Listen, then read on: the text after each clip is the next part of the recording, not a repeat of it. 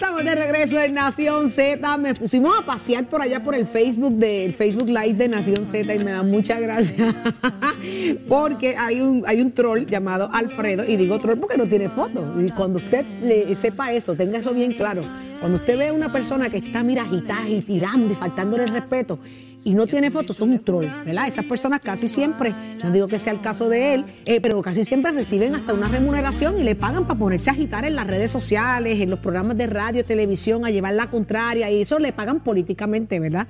Eh, vuelvo y digo, no sé, no sé si es el caso de Alfredo, pero Alfredo, un abrazo, nos dice que somos los tres mofongos. Todos los días, todos los días. Ve, las cosas cuando se hacen, eh, ¿verdad? Con, este cierto grado de, bullying, no afectan, señores, no afectan, no afectan. No puede ser que el fanatismo político lo lleve usted a lucir desmedidamente ciego y iracundo y hasta a veces absurdo. Así que un abrazo para. Este mofongo se come con chicharrón y con mayo quechú, por si acaso. este no, este es el tuyo. El mío, eh, depende. Con caldo, con caldo.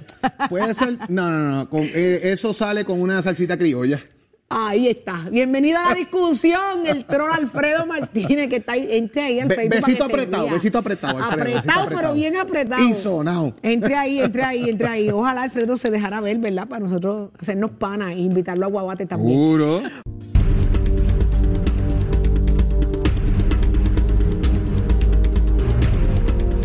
Frente al país, porque así somos y así nos gusta. Y ya está con nosotros el licenciado Leo Aldrich. Muy buenos días, licenciado.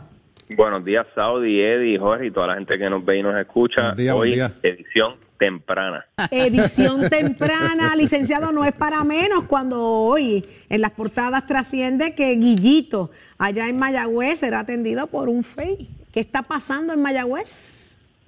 Pues mira, primero voy a describir el asunto procesal y después voy a dar mi opinión sobre lo que va a pasar. El proceso inicia formalmente, el proceso criminal inicia formalmente hoy cuando se presentan unas denuncias, ¿verdad? Él no es formalmente acusado hasta que pase un sinnúmero de cosas que todavía no van a pasar, pero sí, sí está imputado. Eh, y lo que va a pasar es que se presentan estas denuncias y es un poco un formalismo porque en la vista de la famosa regla 6, que es la vista para determinar eh, causa para arresto, lo que determina la jueza es, la jueza o el juez, lo que determina es si hay la posibilidad de que se cometió un delito y si existe la posibilidad de que ese delito lo cometió la persona que está allí imputada pueden presentar la evidencia mediante declaraciones juradas, que me parece a mí que es un problema tanto para la defensa como para la fiscalía, pero sí el Estado de Derecho actual provee para eso, es decir, no tienen que sentar a una persona de carne y hueso allí a, declarar lo que pasó. Si yo tengo a Saudi Rivera como testigo, en vez de presentar a Saudi allí en carne y hueso para que sea interrogada y contrainterrogada, presento una declaración jurada de Saudi y eso basta en este momento. Entonces, la jueza o el juez va a determinar si hay una cintila de evidencia, una mínima eh, causa para proseguir el proceso y de ser así y de ser delito grave, entonces pasaría a una segunda vista que se llama la, vista preliminar. ¿Por qué yo pienso, y esto lo hace la oficina del panel del fiscal especial independiente, que es una entidad obviamente separada al Departamento de Justicia y cuya existencia eh, estriba o, la razón de existir es que puedan procesar a funcionarios públicos y que no esté manchado el Departamento de Justicia, porque el Departamento de Justicia pues, responde al Poder Ejecutivo y hay unos elementos políticos que se quieren sacar de la ecuación. E, esa es la teoría, ¿verdad?, detrás de todo esto. Yo pienso que Guillito, pese a que lo que se imputa eh, es muy serio y después de 30 años en la poltrona municipal, al tanto de todo lo que pasaba en Mayagüez, pues esto eh, realmente es deplorable. Eh, no obstante, en el asunto estrictamente legal, me parece que eventualmente va a salir bien por varias razones prácticas. Número uno, porque el abogado que tiene es uno, a mi juicio, uno de los mejores, si no el mejor abogado criminalista en el foro estatal de Puerto Rico, que se llama Jari Padilla, eh, y número dos, esto va a litigarse en el Tribunal de Primera Instancia de Mayagüez. Y en Mayagüez, yo supongo que después de 30 años de Guillito en el poder, un jurado, por lo menos uno de 12 personas tendrá alguna simpatía por Guillito. Alguna simpatía expresarán y como ustedes saben, el Estado de Derecho actual requiere para que haya una convicción que sean 12 personas de forma unánime que determinen que la persona es en efecto culpable y vas a tener a un acusado de Mayagüez, a un abogado de Mayagüez en un tribunal de Mayagüez con un jurado de vecinos de Mayagüez y eso se va a resolver entre mayagüezanos. Con, un alcalde, con una persona que ha sido alcalde de Mayagüez 30 años. Exacto. Y uno de esos mayagüezanos en el jurado, me parece a mí que va a decir, yo no voy con esto. y si eso pasa, no significa que esté exonerado, pero no ha sido hallado culpable. Y me parece que eso, obviamente, Jorge, eso pasará de aquí a tres, cuatro años, pero eso es lo que creo que a, largo plazo va a suceder. ¿Piensas que hoy eh, se le va a encontrar causa al alcalde Angela 6? Sí, yo creo que es, mira, no, no puedo anticiparlo, ¿verdad? Porque no conozco la evidencia, pero eh, me parece que en regla 6 es tan mínima la evidencia que hay que presentar. Obviamente tienen una defensa eh, muy sólida con, con, con Jari Padilla, pero la realidad es que con el mero, la mera presentación de unas declaraciones juradas basta. Eh, y, y, creo que sí, que existe la posibilidad de que haya causa y eso obviamente acarrea otras consecuencias políticas que tú conoces muy bien, Jorge. Muy probablemente lo que correspondería es que el Partido Popular diga, bueno, ya que se ha incausado un proceso y que una jueza ha determinado que hay causa, el alcalde debería formalmente renunciar. Eso es la teoría, pero la realidad es que Mayagüez es una cabeza de playa del Partido Popular, una plaza importantísima y pues no sé exactamente qué va a hacer el Partido Popular. inhabilitado políticamente estallado, o sea, yo creo que él no debe correr eh, para una reelección. Así que eso son no, yo creo que él no tiene intención. Lo que pasa es que le pone la bola en la cancha del presidente del Partido Popular, el senador Dalmau, ¿qué va a hacer? Si una persona está siendo procesada, ha sido hallado de causa para arresto por una jueza o un juez en regla 6, eh, va a mantenerse la, la línea de que, de que debe permanecer en, en, la alcaldía o va a triunfar la línea de que debe marcharse y darle la oportunidad a otro que no esté en, inmiscuido en ese problema legal.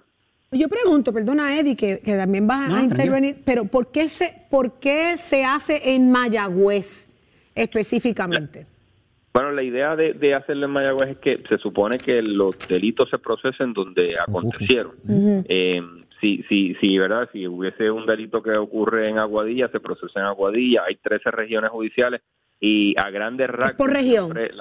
Sí, la filosofía es que, y, no solamente en Puerto Rico, ¿verdad? En eh, a nivel federal también es que el delito se procesa en el lugar donde, come, donde ¿Y pudieran, ¿Y pudieran solicitar traslado, licenciado? Sí, Sí, eso es una gran pregunta y la respuesta es que sí. Usualmente es la defensa la que radica atrás, eh, la que pide un traslado porque hay excesiva publicidad, porque entienden que no va a ser posible un juicio justo en el distrito donde se va a realizar, porque, por ejemplo, ha, habido un montón de situaciones. De hecho, uno de los casos recientes a nivel federal fue Pablo Casella, se pidió que se trasladara a nivel federal y, y porque había una excesiva publicidad y todo el mundo eh, estaba al tanto del, del asunto.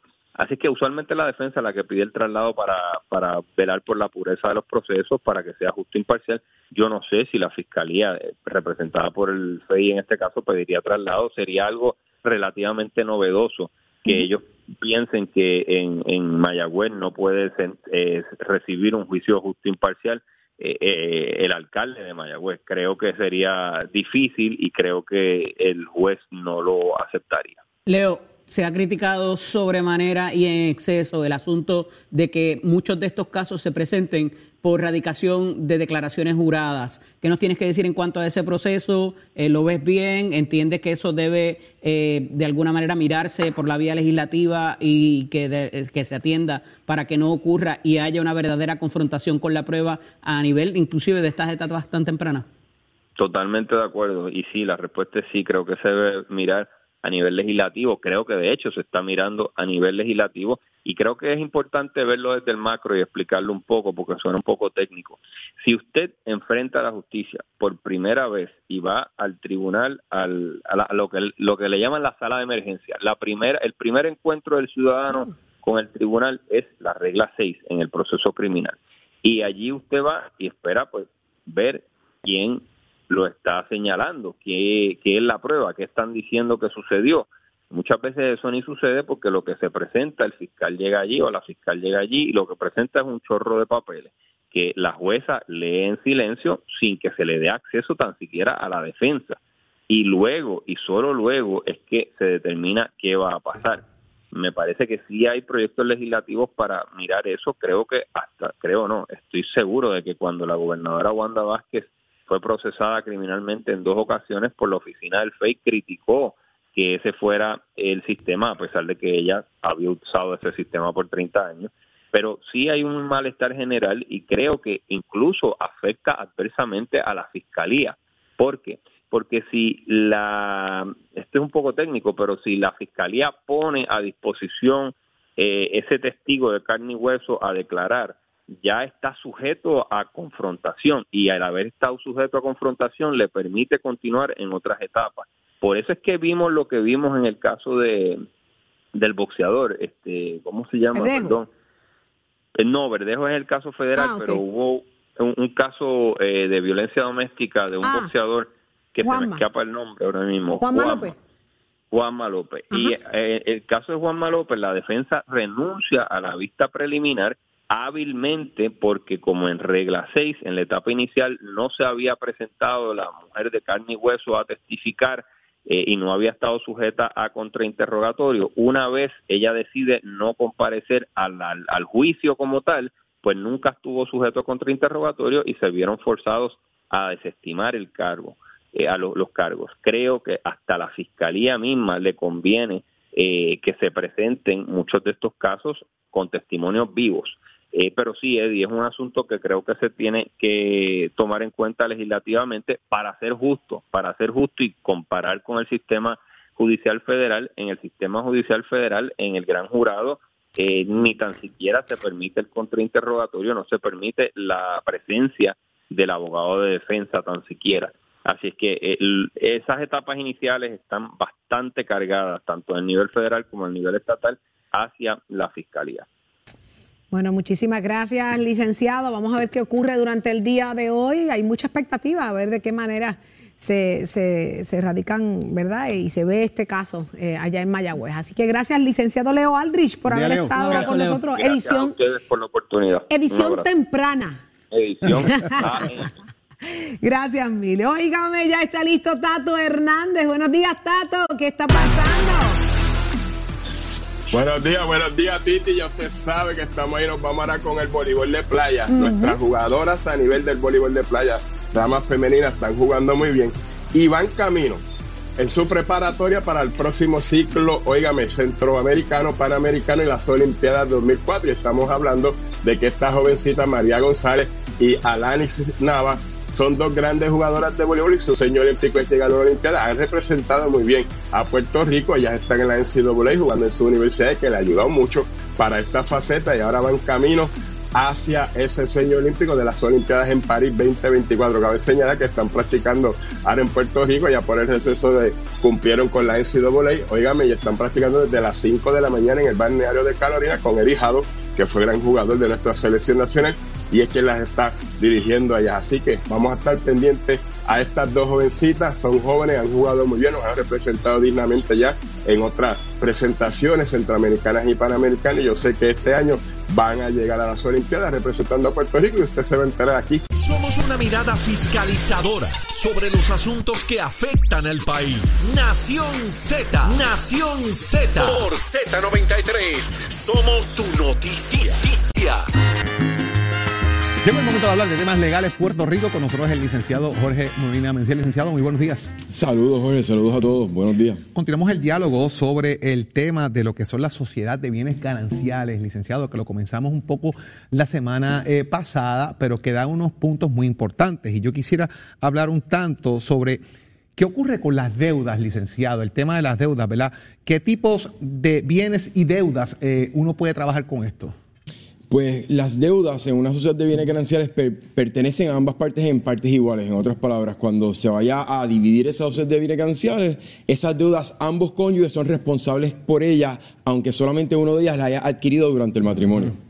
Eso es importante. O sea que si hay un divorcio, esto se divide en partes, las responsabilidades en partes iguales. Exactamente. Lo, lo único que no se divide en partes iguales pues son bienes privativos que los cónyuges hayan traído al matrimonio, que los hayan adquirido con anterioridad, o eh, algún tipo de compensación que hayan recibido por testamentaria, un testamento, este, una demanda en daños y perjuicios, ese tipo de cosas que son bienes propiamente personalísimos. Esos no se dividen. Todos los demás pertenecen a la sociedad y todos son de, para división. Vamos a los privativos. ¿Qué son los bienes privativos en este caso? No, precisamente, lo que uno trae al matrimonio, lo que era de la persona antes de casarse es privativo de esa persona.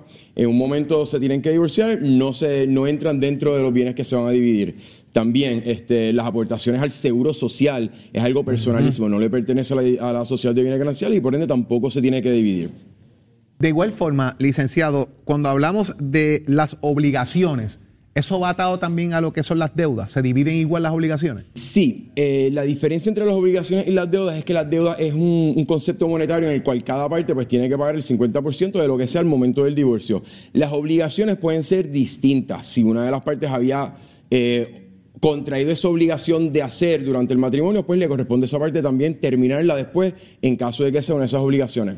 La semana pasada eh, mencionamos más que nada los efectos de la sociedad de bienes gananciales. Quería también mencionar algunas particularidades que tienen eh, este régimen matrimonial. La sociedad de bienes gananciales, como sabemos, pues la característica esencial es que es la igualdad. Lo que se se adquiere en el matrimonio, sea bueno o sea malo, por cualquiera de los cónyuges, le pertenece a ambos en partes iguales. También la administración. Durante el matrimonio, cualquiera de los cónyuges puede administrar o obligar esa sociedad de bienes gananciales mediante actos administrativos. Importante mencionar que esto no aplica a actos de enajenación o para vender bienes inmuebles o para sacar hipotecas. Para esto, como quiera, se necesitan las firmas de ambos cónyuges en la sociedad de bienes gananciales. Al fin y al cabo, ¿qué yo puedo reclamar y qué no puedo reclamar? En, una, en una demanda de división de sociedad de bienes gananciales, que es importante mencionar que muchas veces se hace después de la- de la- del divorcio, uno reclama los créditos que uno pues obtuvo de los bienes de la otra, de la otra persona y solicita la división y, la- y el pago de todas las deudas que se adquirieron durante ese matrimonio. Importante mencionar que antes de que recae la demanda de la sentencia de divorcio, eh, todo lo que uno haga es en beneficio o de a perjuicio de la sociedad de bienes gananciales, aunque las partes ya estén separadas. Por eso es tan importante.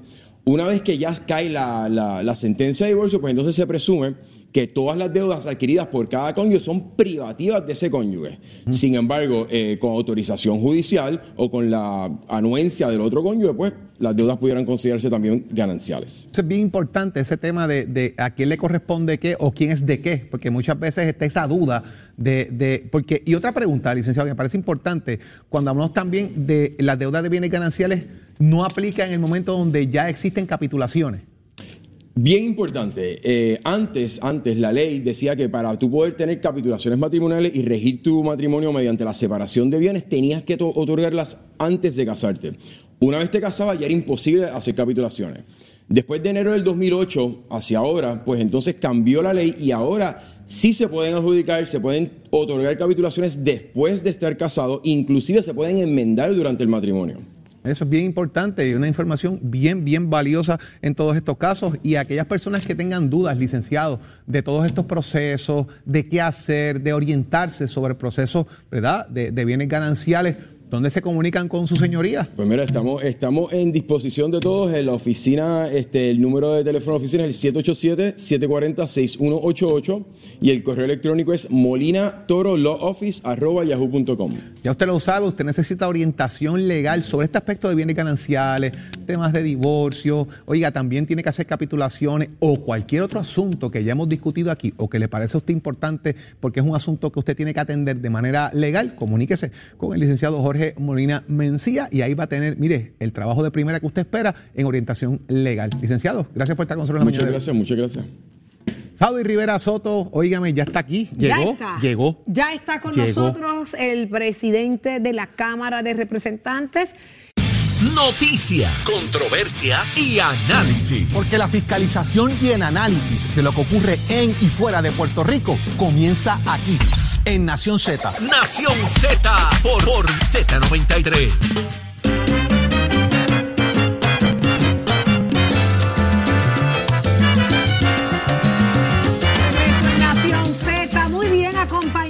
Qué mejor que uno de los protagonistas del país ya está con nosotros eh, y vamos a hablar con él más adelante. eh, Tatito Hernández, el presidente de la Cámara de Representantes. Pero, ¿qué está pasando en Puerto Rico y el mundo? De eso sabe Carla Cristina. Adelante, Carla. Buenos días, Saudi. Buenos días a todas las personas que nos ven y nos escuchan a través de Z93.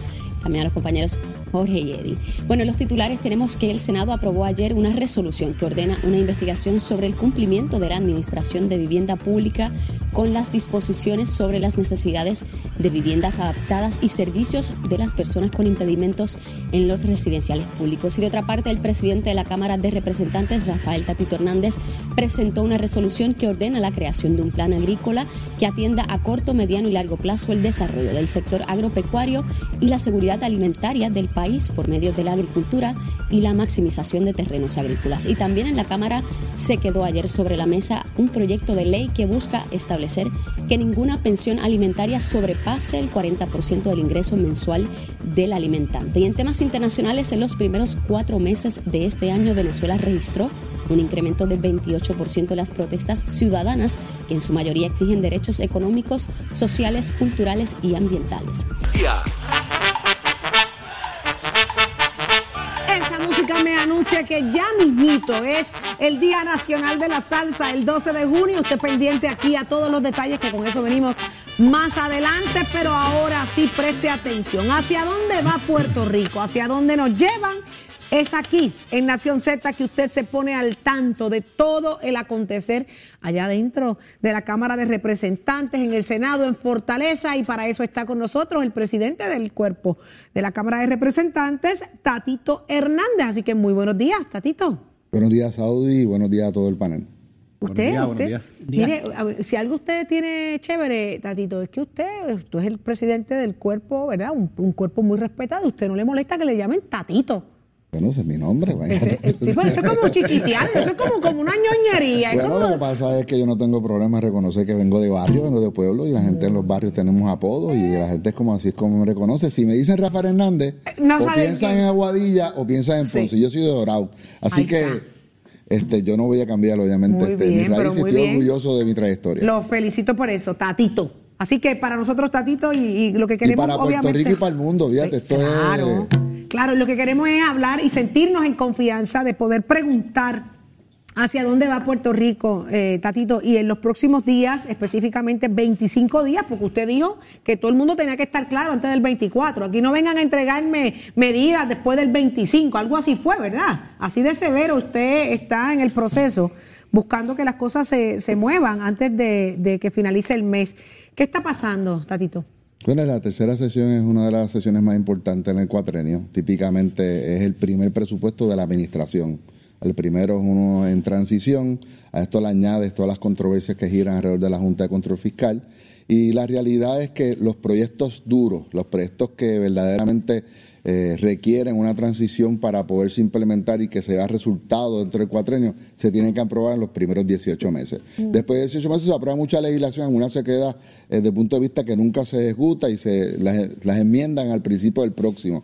Esta es, el- es la sesión más importante desde el punto de vista sustantivo y controversial. Proyectos que tengan que ver con reestructuración económica, asuntos fiscales. Aquí es que se atienden. Si busca, por lo menos yo he estado desde Luis Fortuño hasta acá, no ha habido una iniciativa controversial, difícil, que se ha podido aprobar eh, efectivamente después de los 18 meses y eh, en la mayoría se terminan de destruir la- los partidos, aunque estén en las manos de, de un solo partido. En este caso eh, tenemos un gobierno compartido y es más complejo, así que hay que negociarlo todo.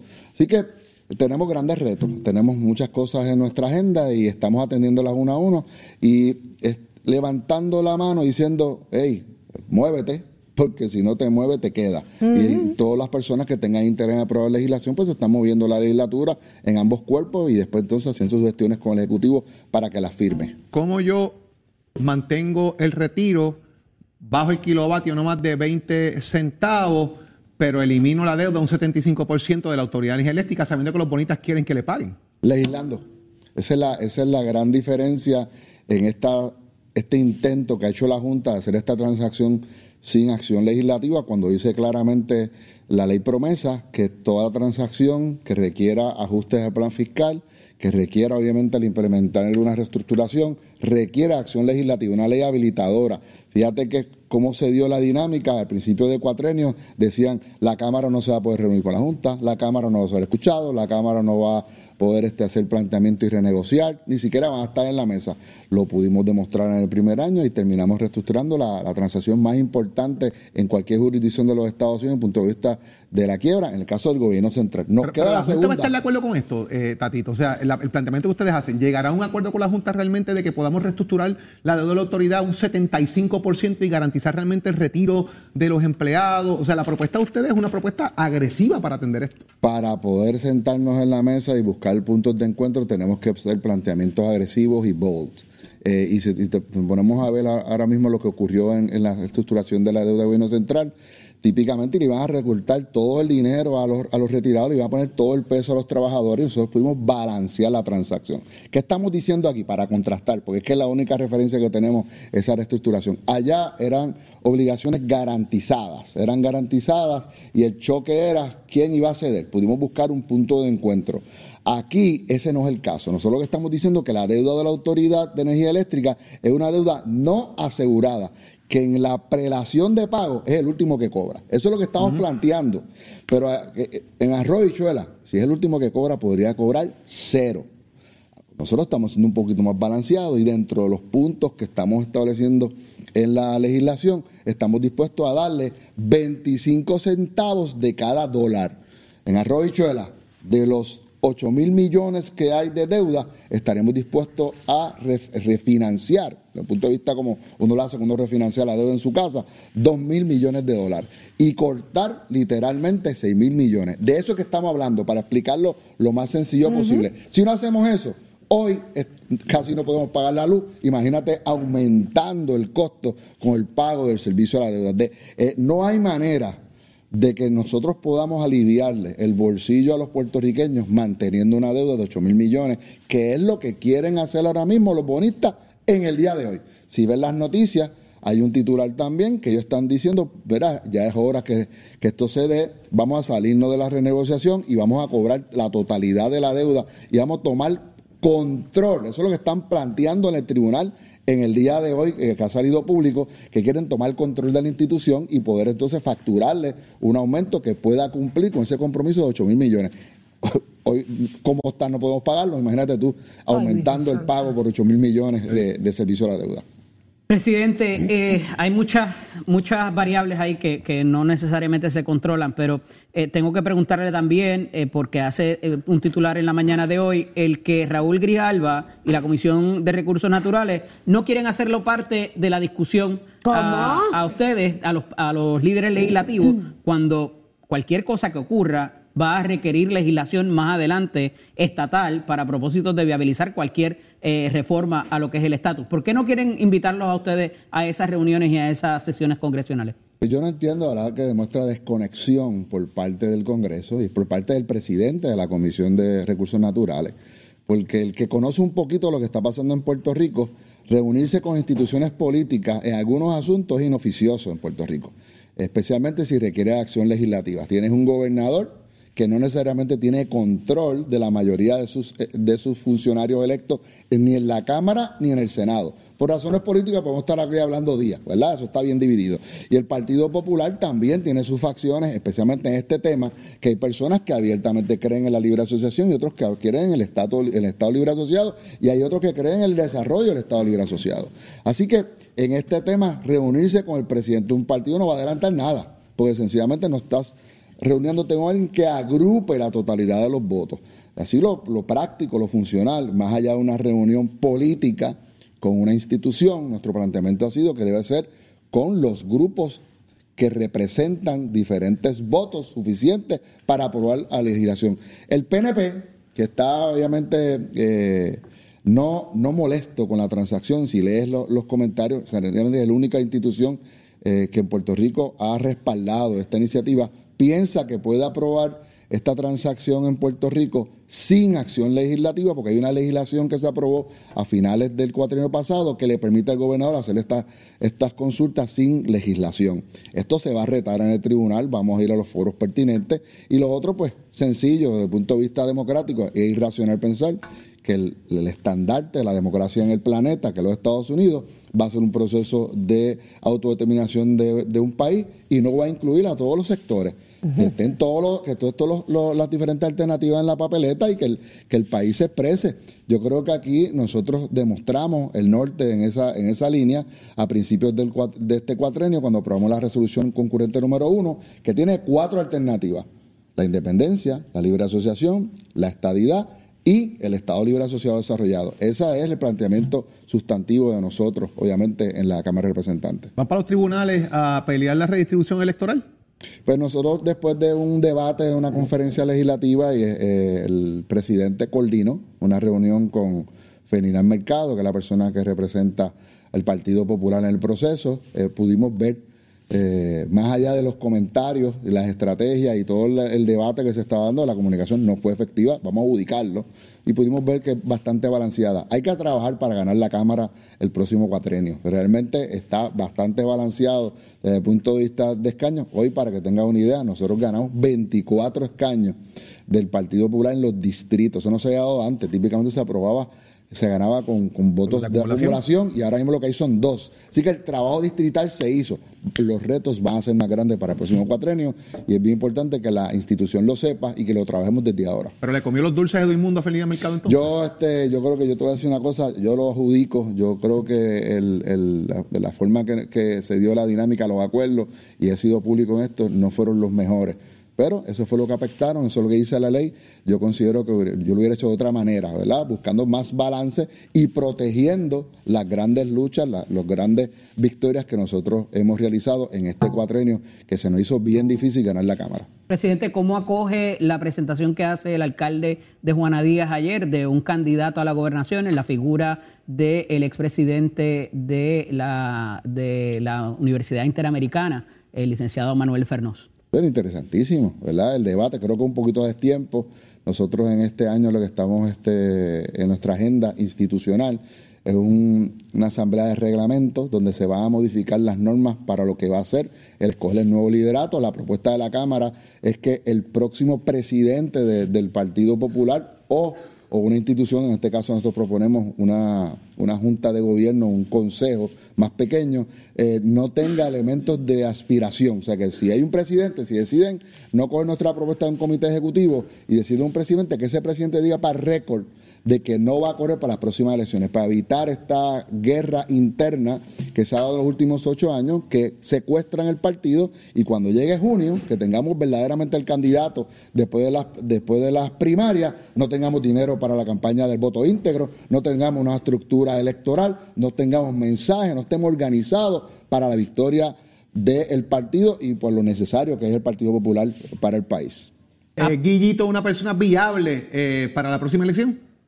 Bueno, yo creo que en el, proceso de hoy sabremos, ¿verdad? Este, durante el día tiene que haber eh, unos planteamientos finales de lo cuáles son las, las causas o, lo- o lo- o la acusación final por parte del, del panel fiscal independiente. Yo creo que esa contestación en la tarde la sabremos.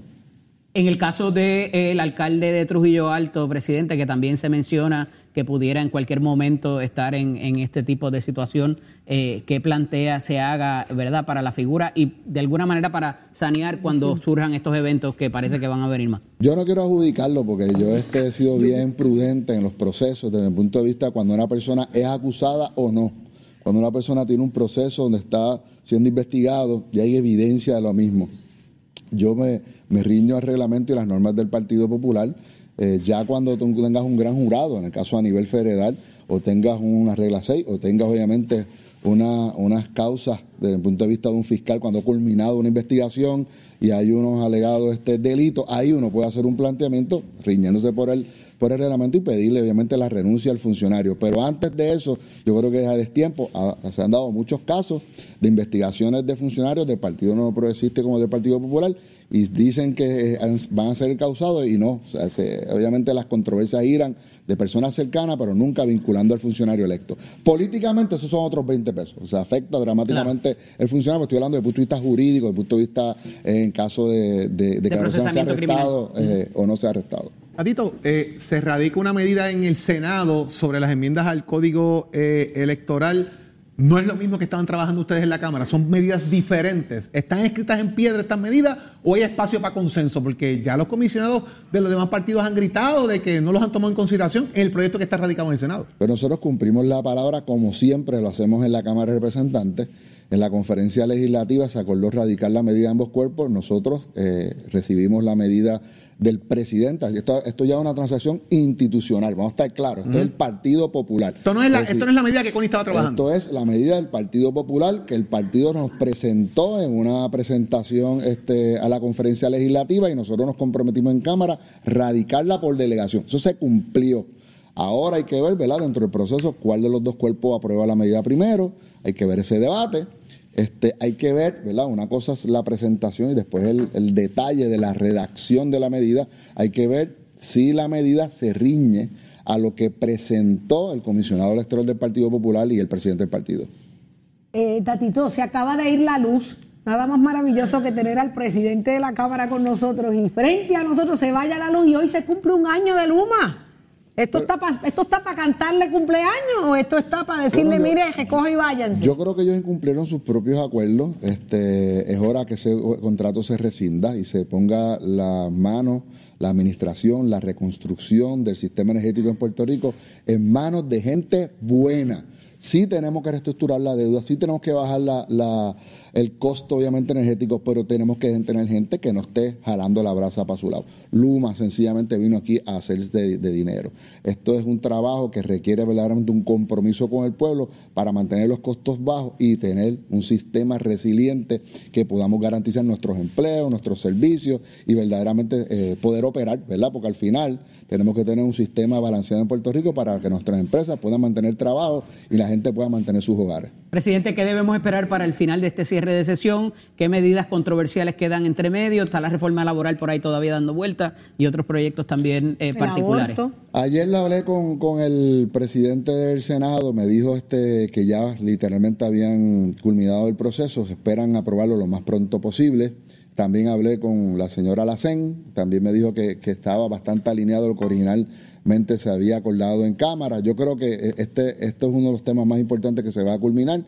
Yo creo que el tema controversial más grande, más allá del tema social, desde el punto de vista fiscal, que es el tema, es la situación de los alcaldes y la situación de los servicios esenciales que ofrecen los municipios a, los, a sus representados y la dinámica de que 30 a 40 eh, eh, municipios van a quedar insolventes después del primero de julio. Así que vamos a ver qué legislación, si hay voluntad política, se puede aprobar en alianza con diferentes partidos para poder atajar o mitigar la realidad fiscal de los municipios. Yo creo que ese es el tema más difícil que vamos a tener que afrontar en esta sesión. El proyecto de las pensiones quedó sobre la mesa, no hay espacio para atenderlo eventualmente. El que no estaba trabajando. ambiente, rápidamente. Acuérdate, nosotros tenemos eh, 25 votos, ahora no Claro. tenemos mayoría. Claro.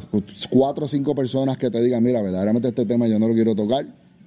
Eh, no lo tocan y ya empezó a, a encender el, el volumen del tema político.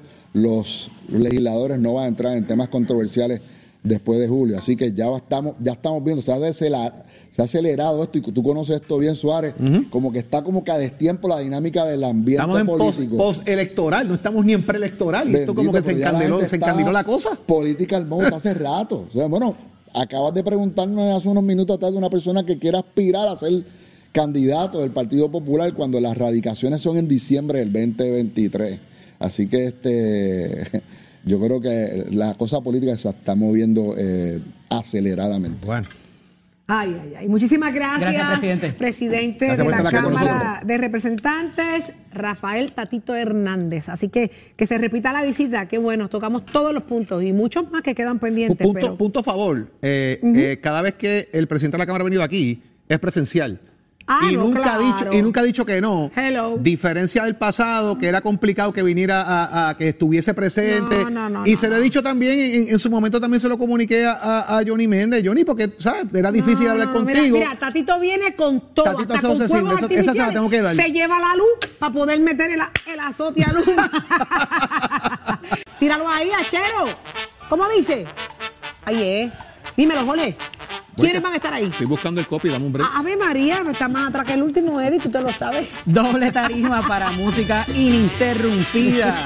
Ricky Rey, Bobby Cruz, Víctor Manuel, Papo Luca y la Sonora Ponceña. Luisito. Carrión, Luis Rosario junto a Rico Walker, Bobby Valentín, Andy Montañez, Orquesta La Mulense, el Apollo Sound, en honor a Roberto Roena, Luis Vázquez, la tribu de Abrante, Son Divas, Mi Michael. Stewart y Charlie Cruz. Compra tu boleto en arena con los asientos numerados en eldianacional.com. Mira, teníamos hoy a Papo Luca con nosotros, no llegó, ¿verdad? A tiempo, estábamos, está- lo teníamos pendiente para entrevistarlo, pero obviamente están bien ajoraditos con todo lo que están haciendo y pues no llegó a tiempo acá con nosotros en Nación Z, pero usted pendiente que todos están pasando por aquí para dejarnos saber qué es lo que vamos a estar esperando ese día y gracias a quienes estamos celebrando Entonces, ese día con el auspicio de Power Sport, Ron Brugal, Kikwet, Pasoa, restaurante Cinco Nudos, restaurante Zafar, restaurante Princesa, restaurante Híjelo, Híjole, comida mexicana, eso es allá en Cagua, Cuantro, Coca-Cola, New Amsterdam Vodka, Supermercado Selecto, Driving Motors, Goya y Palo Ready. Ready es ahora. Ahora que está listo. Leo Díaz ya está dispuesto a, a quedarse, mire, con, con- con- con- con la quemadera de cañaveral, que eso no se detiene. La preocupación que tengo es que, que no hay luz. Leo, se fue la luz. ¿Qué hacemos, Leito? Buen día. Saudi. Ore, Eddie, mira, Luma, Lumita, Lumera, ¿Qué cumple le un pasó a añito. Lumita? Cumple un añito. Oye, y se nos fue la luz. Eso fue que soplaron la vela muy fuerte. Oye, demasiado duro. Y sabes que estuve verificando cuánta gente no tenía energía eléctrica y no están dando la información hoy en la página. Oh, Así oh. que hay que Ah, regañar sí. bien duro. Hoy Oh, no tienen la información y ustedes saben que yo lo fiscalizo todos los días y hoy no la tienen. Cumpliendo un añito. Ahí está. Hay que, hay que caerles arriba, quemar el cañaveral, pero tú sabes qué, Saudi. Dime. Siempre con mucho cariño. Besitos Claro en el que cutis. sí. Que Leo, hacerlo. Leo, hoy vamos para Sweet Gallery a cantarle cumpleaños a Luma. Con un Oh, cupcake. mira. Un cupcakecito allí, le cantamos cumpleaños a Luma. Oh, cupcake. Mire, mi hermano, y son sabrosos. Zulmita y yo fuimos allí, Ay, sí. nos llevamos un montón y no duraron nada. Llegaron a casa, mire, ¡guau! y aquello desapareció de inmediato. Gracias, Tenemos Leo. que volver. Usted tiene que ir allí, mire, los mejores, los mejores están allí en Sweet Gallery. Son- mire, son los de Saudi, seguro. No, van a ser otros. Los nuestros son los buenos. Gracias, Leito. Y el almuerzo ya está ready. Me huele a pechuga rellena. ¿De qué? Entra a las redes sociales ahí y busquen Debe el ser- menú de Sweet Gallery de, Saudi. de yuca, de una cosa de Oh, esas es así. que miércoles Sí. de yuca. ¿Ves? Ayer era de panapén.